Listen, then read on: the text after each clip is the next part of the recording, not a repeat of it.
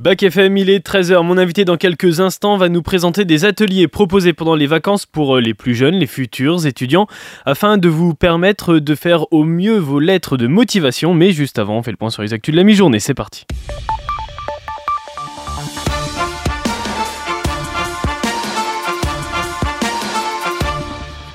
Et on commence ces actus avec la parade du Super Bowl qui célébrait la victoire des Chiefs a été endeuillée hier à Kansas City suite à des tirs qui ont fait au moins un mort et 21 blessés.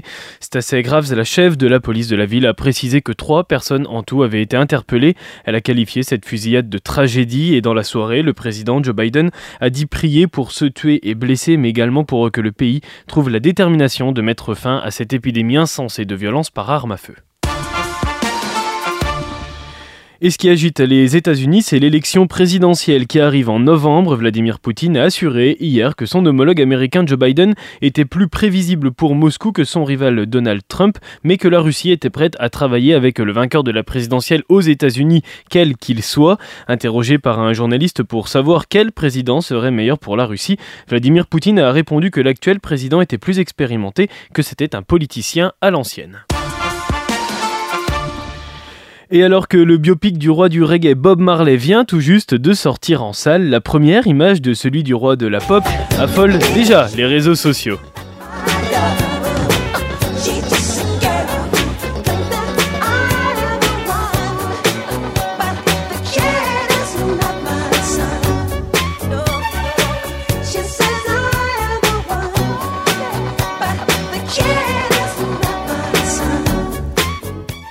Ouais, la toute première image du film Michael biopic sur Michael Jackson vient d'être partagée par le studio américain Lionsgate sur Instagram.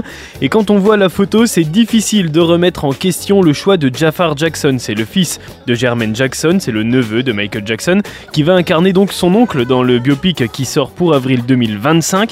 Alors encore un petit peu plus d'un an à attendre, impatience, hein, mais vous pouvez toujours pour vous consoler aller voir le super documentaire sur Netflix qui revient sur l'histoire de la chanson chanson We Are the World.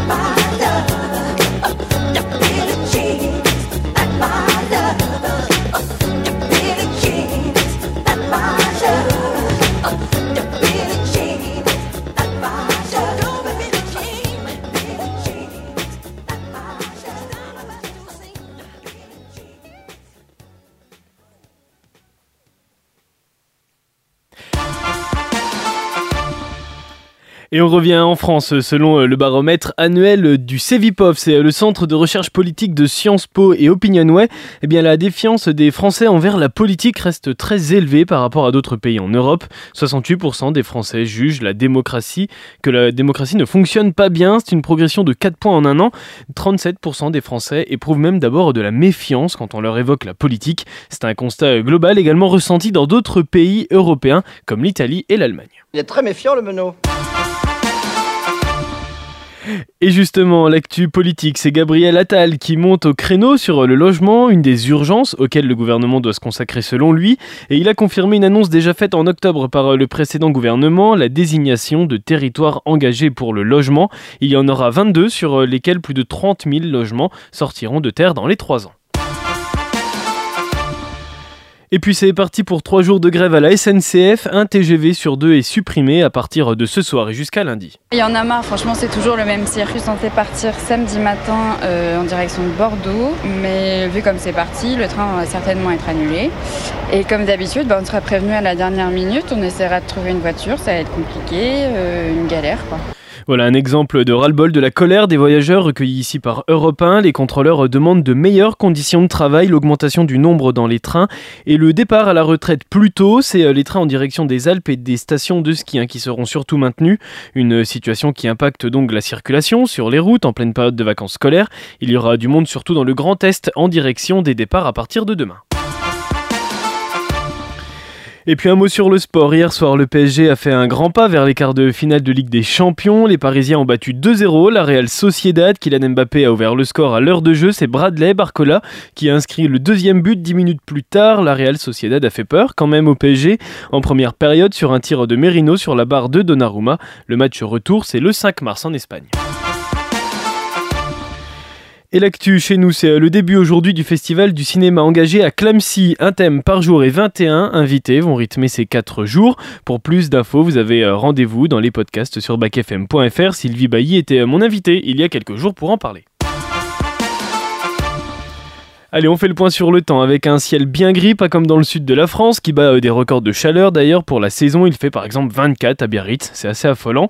Chez nous, c'est pas beaucoup plus bas. Les minimales, elles sont de 15 degrés sur euh, le Morvan à Plancher et Lusy, 16 à Chaune, qui dit mieux, bah 18 à Donzy pour les maxi, et c'est la Saint-Claude aujourd'hui.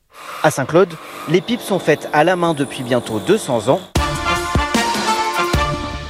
Tu le savais, ça, Je le savais, effectivement. Que la spécialité de Saint-Claude, c'est la, la, pipe. C'est la pipe. Ta découverte musicale du jour, Letty Bah écoute, sur cette, euh, après cette note de culture générale, euh, moi je vais vous emmener sous euh, le soleil de Californie, puisque notre découverte du jour, c'est le nouveau single de Girlfriend. Ça s'appelle Shut Up and Kiss Me.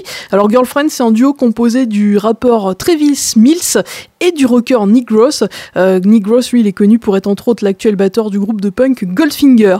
Après avoir partagé la scène avec Machine Gun Kelly et 21 Pilots, et puis aussi sorti deux albums et un EP qui lui ont permis de cumuler plus de 100 millions de streams, Girlfriends vient d'intégrer Veswire, qui n'est autre que le label de Mark Opus et de Pete Vaines, qui sont respectivement membres des groupes Blink-182 et Fallout Boy. C'est donc sur ce nouveau label qu'est sorti le single Shut Up and Kiss Me, un nouveau titre pop-punk ultra énergique dans lequel Girlfriends rend justement un hommage flagrant à la scène punk californienne des années 2000.